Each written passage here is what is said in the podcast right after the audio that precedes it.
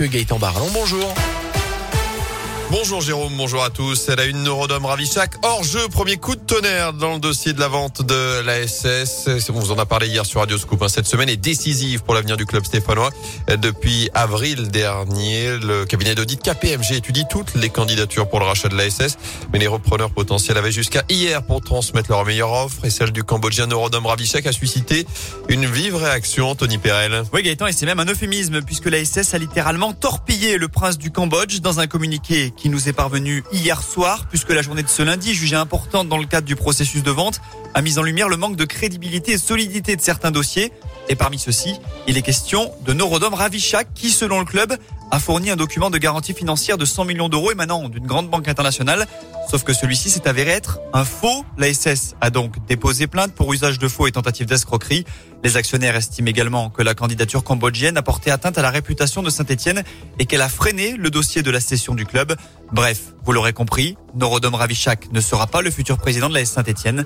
Le processus de vente, lui, continue. Avec deux dossiers qui se détachent selon plusieurs médias, le projet local d'Olivier Marcarian, celui encore du duo Jean-Michel Roussier, Mathieu Bodmer. Un mot de tennis également avec l'entrée en liste de Benoît Paire à l'Open International de Rouen. Ce sera à partir de 18h30 ce soir au Scarabée. On suivra un peu plus tôt le premier match de Gabriel Debru, 15 ans seulement. Notez hier les qualifs de Richard Gasquet et du Montbrisonnais Hugo Grenier pour le deuxième tour.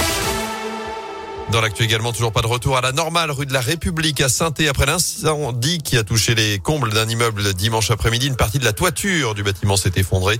D'après le progrès, 15 familles ont encore dû être relogées la nuit dernière. Quatre commerces et un cabinet médical restent également fermés alors qu'une cheminée devrait être démontée. Aujourd'hui, elle menace de s'effondrer. La circulation reste également interdite sur une partie de la rue.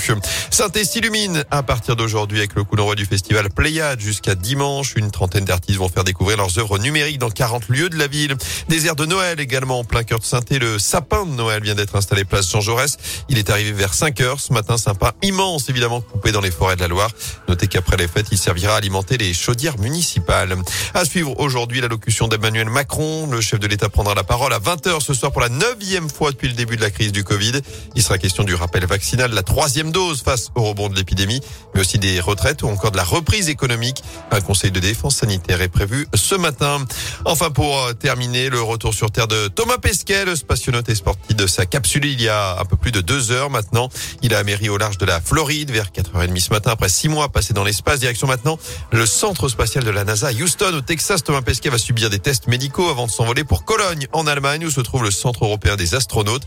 Et pendant trois semaines, il va être soumis à une batterie de tests scientifiques pour observer l'effet d'un long séjour en orbite sur le corps humain avant de prendre enfin un peu de vacances.